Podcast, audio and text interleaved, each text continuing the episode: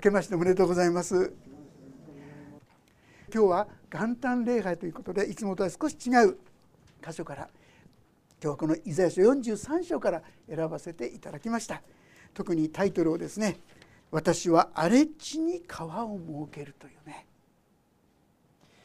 荒れ地というのはあのご存知かと思うんですがひどいところですよ。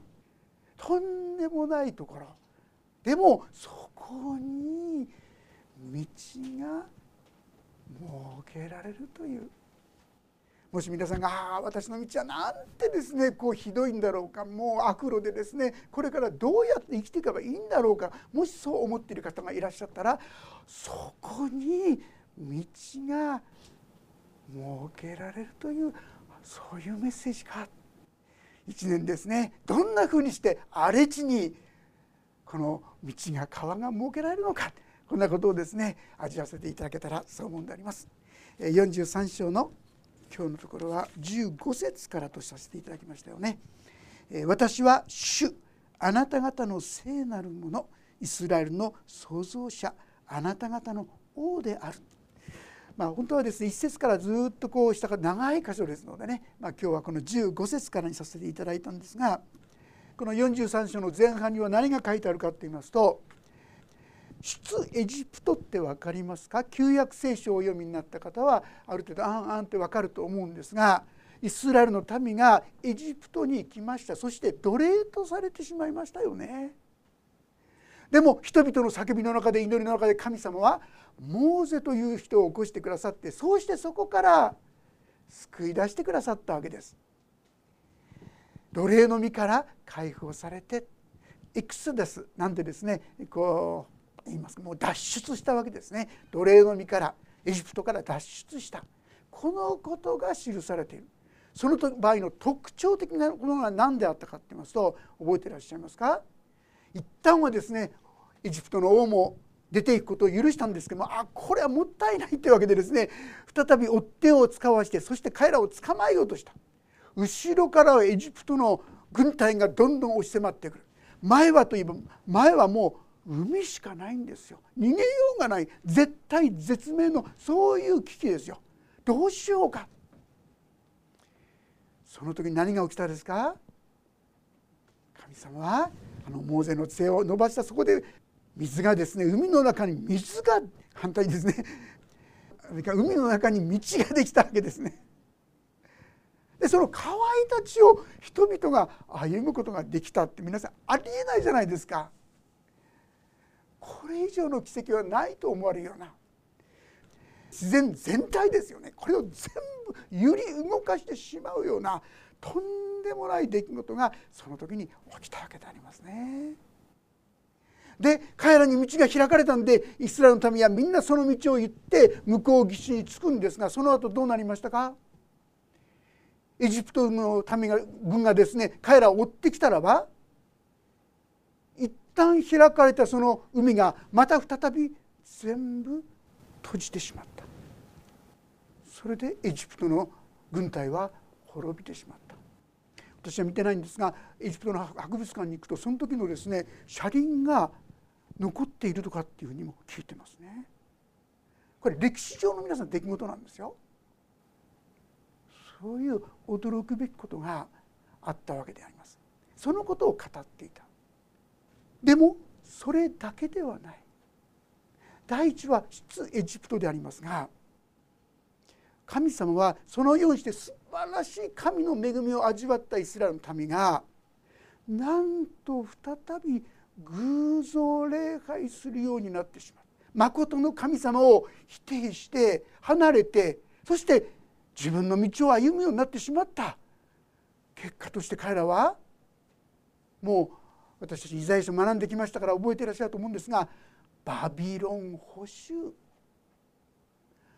あのバビロンという国によって捕囚されてしまう奴隷とされてしまう。エジプトで奴隷の身だったのが解放されたのが再びですねバビロンによって奴隷とされるそんな悲しい道を歩まざるを得なかった。この時にイザヤ書が書かれたこの時にはまだそのバビロン保守は起きてませんよ。これから起こるという予言であります。そして同時にそれだけではない。そのバビロンからまたいくつです再び脱出するんですよ。バビロンという下のですねその国からイスラエルの民が元に戻ってくる。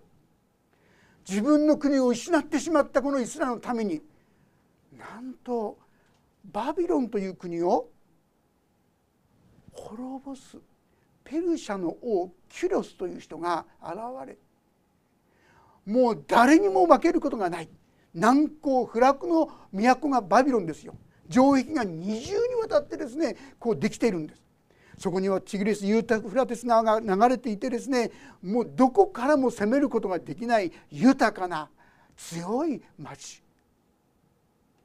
でもその町をこのキリオス王が滅ぼしたんです。それだけじゃないんですよ。そこに捕らえられていたイスラエルの民を元に戻す。いや戻すだけじゃない。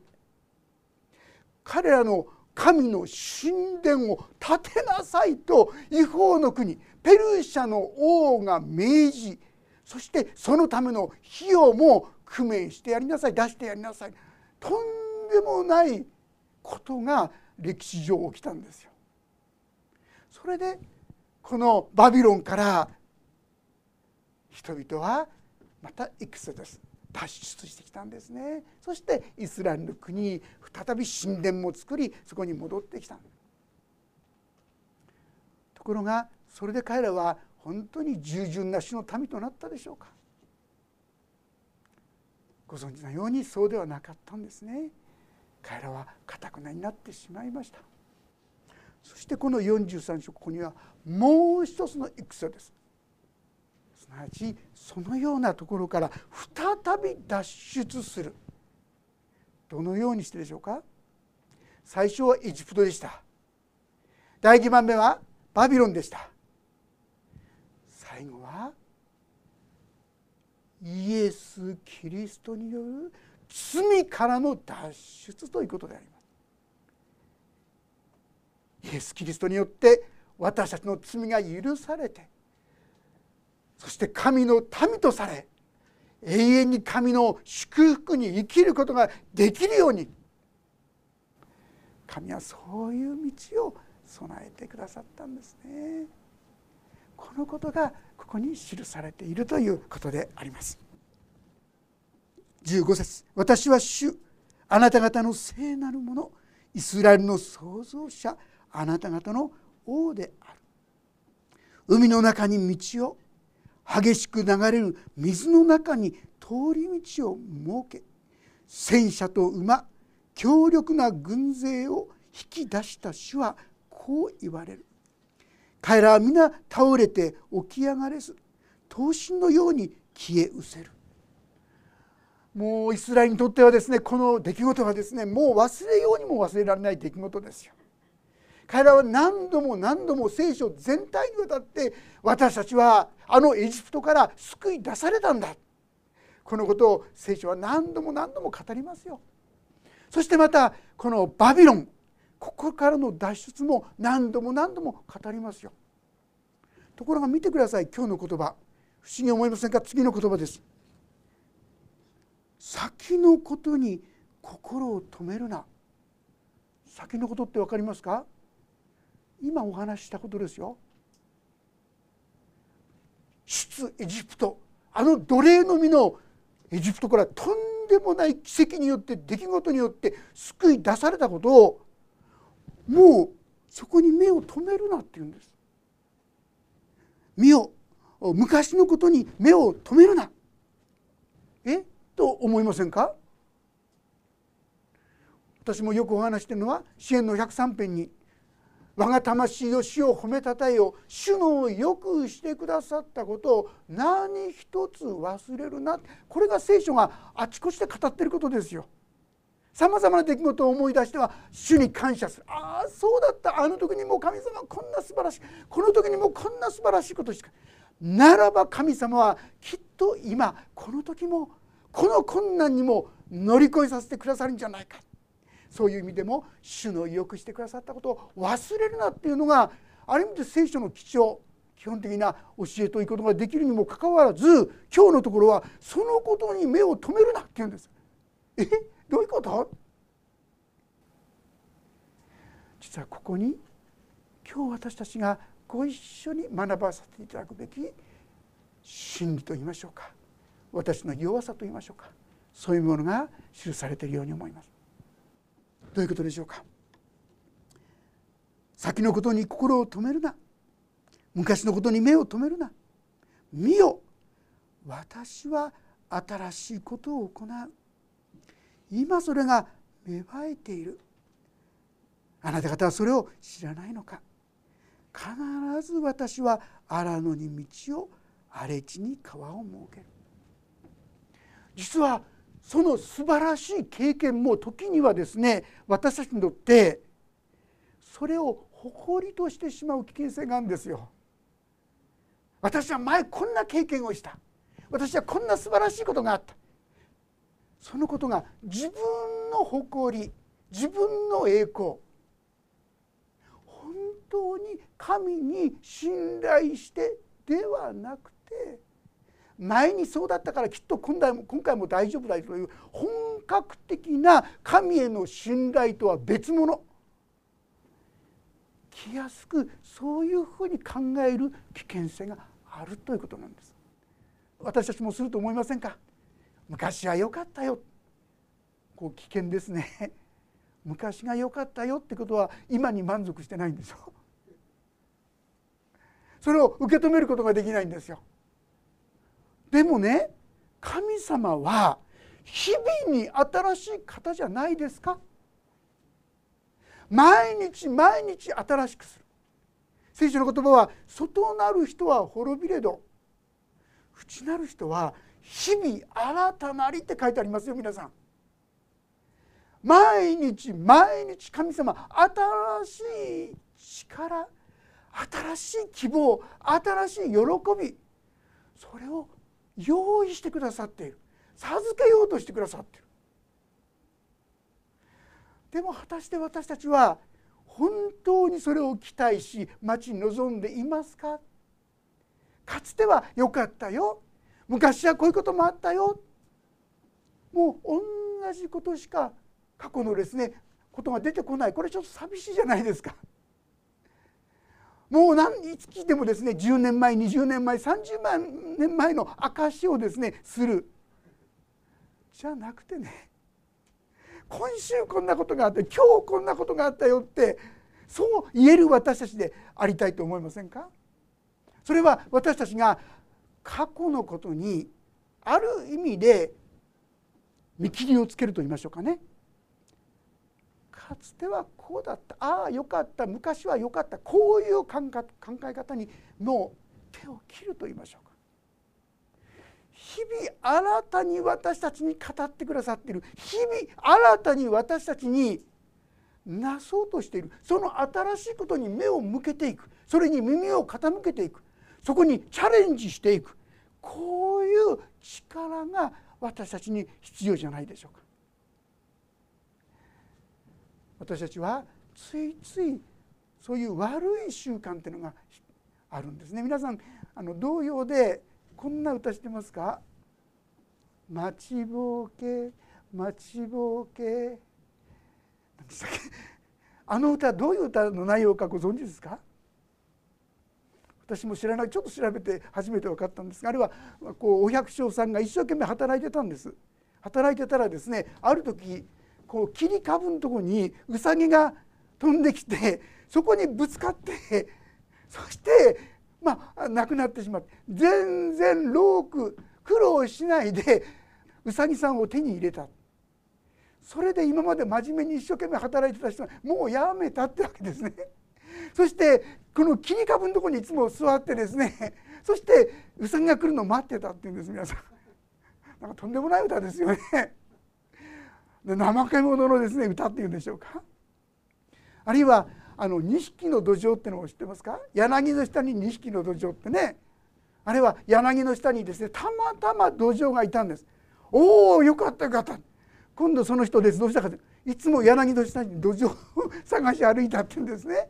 でもそんなこと無駄だったんですよ結局は。たまたまで。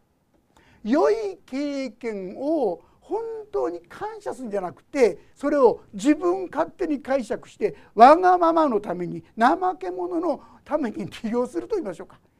そんなことをしてしまう私たちだってことなんですよ。私たちはいつも新たに新たに神が教え神が語っていることに耳を傾けようじゃありませんか。神様ここで何を教えてああもう知ってる知ってる分かってる。この思いが危険ですね。コリントの8章の中にはもし分かっていると思うならまだ知るべきことも知っていないのだって書いてあります。いつも新しい気持ちで神様に聞いていく学んでいく知っていく。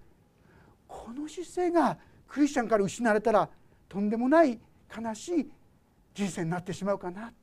虚しい人生になってしまうかな。新たに新たに神様が注がれるこの祝福をしっかりと掴んでいく。喜んでいく。感謝していく。そうできるんですから私たちは。そういう恵みの世界に生かされているのですからこの恵みの世界にもっとですね突き進んでいくことが必要じゃないでしょうか。こういうことですよね。見よ私は新しいことを行う。自分の過去の経験に縛られていたら神様がなさろうとする新しいものを受け入れることができないんですよ。自分の栄光過去はこんなふうに私はやってきたとか経験だとかそういったものにもしこだわってしまうと私たちは神様がなさろうとするところを妨げてしまうかもしれないわけですよ。そういう意味で主は何をなさろうとしているんですか？この年あなたは何をっておられるんですか？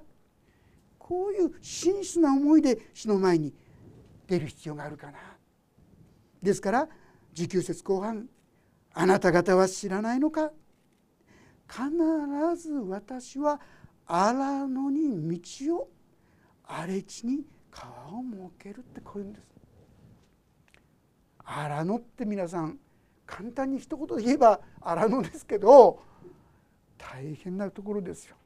通ってみたらねもうそこには絶望がありますよねもう先ほどもちょっと言いましたけども荒野本当に厳しいんですが次のこの荒れ地というのもですねこれ砂漠地帯ですよ。ラビ・コーヘンっていう人が言ってるんですが先ほど海の水がですね真っ二つに分かれるっていうのはとんでもない奇跡ですよね。まこのラビ・コーヘンが言うのはそれよりもここにはですね荒れ地に川を設ける。砂漠地帯に水が流れる。これこそとんでもない奇跡だ。この航海水がですね分かれることはそれと比べたらまだまだ小さいだなんて言うんですよね。とんでもないこと。距離にして何百キロとか何千キロというような距離ですよ。そこを人々が生きて歩むにはとんでもない。そこに川ができるっていうんです。信じられますか？荒れ地誰も人っ子人が入ったことがない。そこに道が設けられるっていうんですよ。これ何のことかって言いますと先ほど言いました。王様によってペルシャの王キロスによってあのバビロンの地からイスラエルのうちに帰ってくるその道々実際の道においてもそのような荒れ地なんですよ。彼らがそこに帰ってくるってことは大変なことですよ。そのお金にしても道にしてもその間の水その他のことのことについても大変なことですよ。それは何万という大軍がそこを通ってくるんですよ。まさしくそれは奇跡の道であったとこういうことであります。誰がそんなことを信じることができただろうか。皆さんあなたの道にあなたの歩みにこの荒れ地もあるんじゃないですか？この荒野もあるんじゃないですか？でも神様はその荒野その荒れ地に川を設けるっていうんです。道を設けるっていうんです皆さん。だったらそれいただこうじゃありませんか。神様がそう言ってるんなら今年1年私の人生荒野ですって私の歩みは荒れ地ですって。でもここにあなたの道を作ってください。あなたの川をここに流してください。それは彼らにとってもありえないこと。この後悔の水が真っ二つに分かれる。それ以上に大変なそういうこと。あなたの人生にとっても無理無理無理。ダメに決まってる。ダメに決まってる。もう希望はない。絶望しかない。どうしようもない。こういうことは多々あるかと思うんですよ。どうかそこに道を神が神が設けるということを私たち受け取っていこうじゃありませんか。そのことを期待して信じていこうじゃありませんか。野の獣ジャッカリやダチョウも私を崇める。私が荒野に水を荒れ地に川を流れさせ私の民私の選んだものに飲ませるからだ。ジャッカルっていうのはですねこれは山犬なんてこう言ったりもするようですね。何匹か揃ってですねそしてもう獲物の残り物を争ったりですね非常に恐れられている。また汚らわしいと思われるようそういう動物のようですがそういうものがあるいはダチョウっていうのですねご存知ですか？なんか卵をですねアヒルとか違うところにポコンと置いてきてね。で育つとそのアヒルはですね他の卵を食べちゃったりして ひどいですね。そういう、まあ、ある意味で神様から遠く遠く離れていると思うような人々さえもが神を私を崇めるっていうんです。どうでしょうか？ならばあなたもあなたの唇がいつしか神を崇める。とならないと言い切れるんでしょうか？私の唇も神を崇める。こう変えられていくことができるんじゃないですか？私たちはそのことを期待して求めていきたいと思うんですね。求めなさい。そうすれば与えられます。探しなさい。そうすれば見つかります。叩きなさい。そうすれば開かれます。私たちはどうせダメに決まってる。ダメに決まってる。ダメだ。ダメだ。ね、時にはこのマイナスの声がですね皆さんの耳でワンワンと聞こえてくるかもしれませんがどうぞこの御言葉。いや神は新しい道を備えてくださる。そう信じて期待して祈っていこうじゃありませんか。神様がなさることはとんでもないこと。航海が真っ二つに分かれて砂漠地帯にこの水が川が流れてそんなことが本当にあるんだよということであります。ミャンマーという国がありますね。今政変があって大変厳しい状況ですがそこから一つのニュースが届いてきました。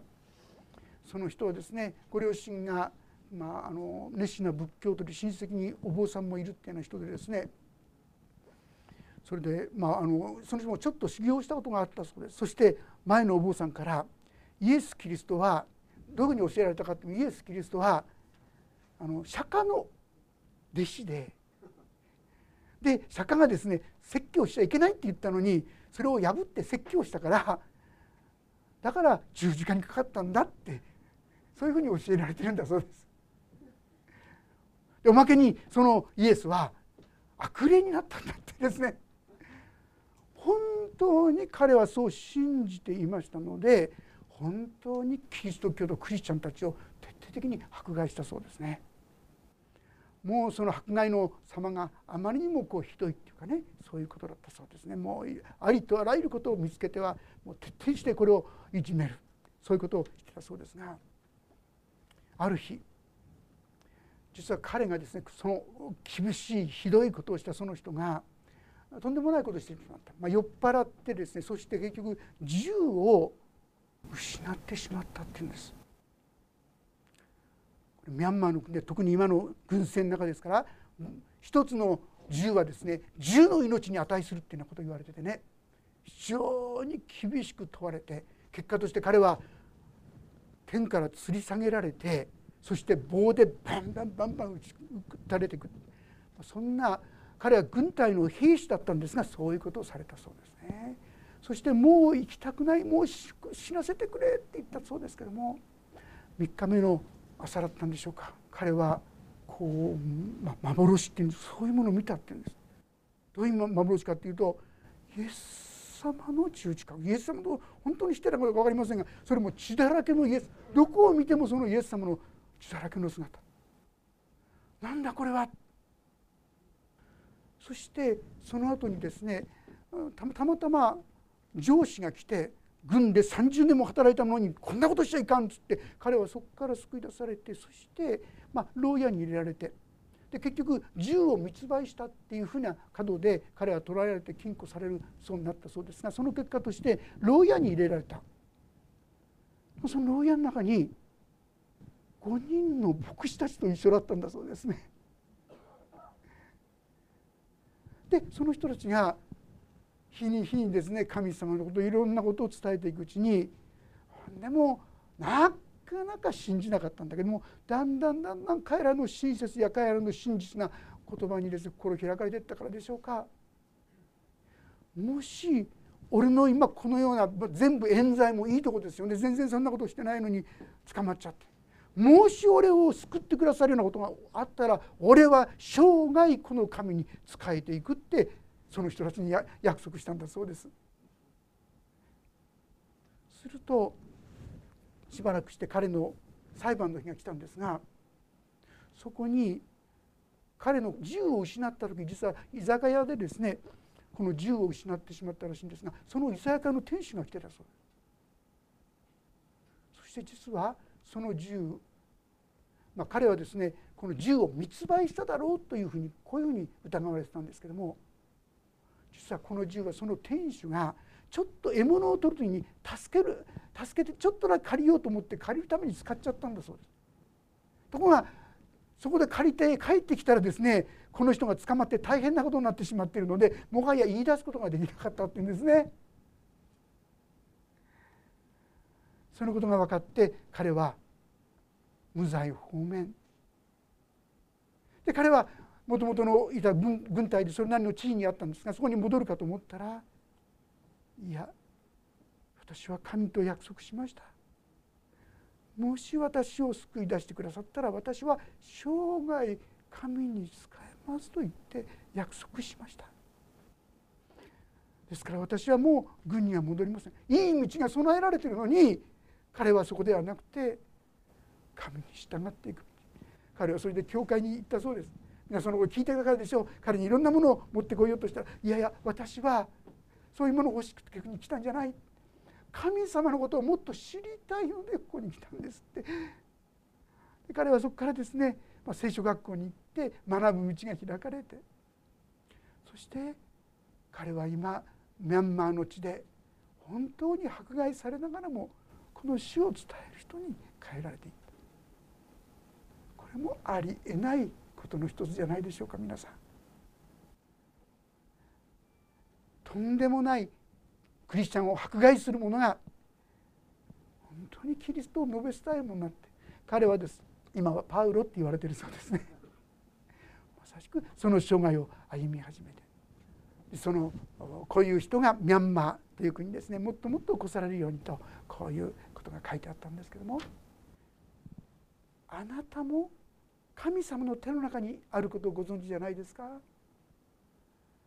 ならばあなたの生涯も神様の目の中にあるとするならばあなたがこの神を待ち望むことをどんなに神様は喜んでくださるでしょうね。分けなくて結構ですがヘブル書の10章という中にこう記されています。ちょっと読ませていただきます。ヒブル書10章の35節から読みしますがですからあなた方の確信を投げ捨ててはいけません。その確信には大きな報いがあります。あなた方が神の御心を行って約束のものを手に入れるために必要なのは忍耐です。もうしばらくすれば来たるべき方が来られる。恐れることはない。私の義人は信仰によって生きる。もし恐れ退くなら私の心は彼を喜ばない。しかし私たちは恐れ退いて滅びるものではなく信じて命を保つものです。私たちも信じて命を保つものでありたいと思います。あと2箇所ほど2箇所読ませていただきますが信玄の20章というところも読ませていただきます。信玄の20章の22節。主を待ち望め主があなたを救われる。主を待ち望め主があなたを救われる。そしてイザヤ書40章の3031ここはご一緒に開けてみましょうか。イザヤ書40章31節31節。これをご一緒に読んでみたいと思います。ページが1232ページです。3はい。若者も疲れて力尽き若い男たちもつまずき倒れる。しかし主を待ち望む者は新しく力を得わしのように翼を広げて登ることができる。走っても力衰えず歩いても新年を待ち望むにあたって私たちもこの主を待ち望む。主に祈って求めていく。もうダメ無理に決まっているという言葉を封印しましょう。主には新しいことをすることができる。こう信じて主に期待し求めていく。そういうものとなりたいと思います。お祈りをいたします。天の神様私たちはいろんな困難や試練に遭う時にもう疲れ果ててしまって希望も望みも持てなくなってしまいます。でも主よあなたは私たちに素晴らしい計画を立てている。それは災いを与える計画ではなくて平安を与える計画であり将来と希望を与えるためのものだとお語りくださいました。どうか私たちが絶望して終わってしまうのではなくてこれも神は必ず益としてくださる。将来のために備えられている。良きことを与えてくださる。そう期待して待ち望むものとならせてください。あなたは私に望むものは新しく力を得るという約束してくださいましたから。お一人一人にこの恵みこの力を豊かに注いでくださって困難に打ち勝っていく。死を試練に打ち勝っていく。お一人一人とさせてくださるようにお願いいたします。御手に委ねます。主イエス・キリストの皆によって祈ります。アーメン。もうしばらくそれぞれに応答の祈りをお捧げください。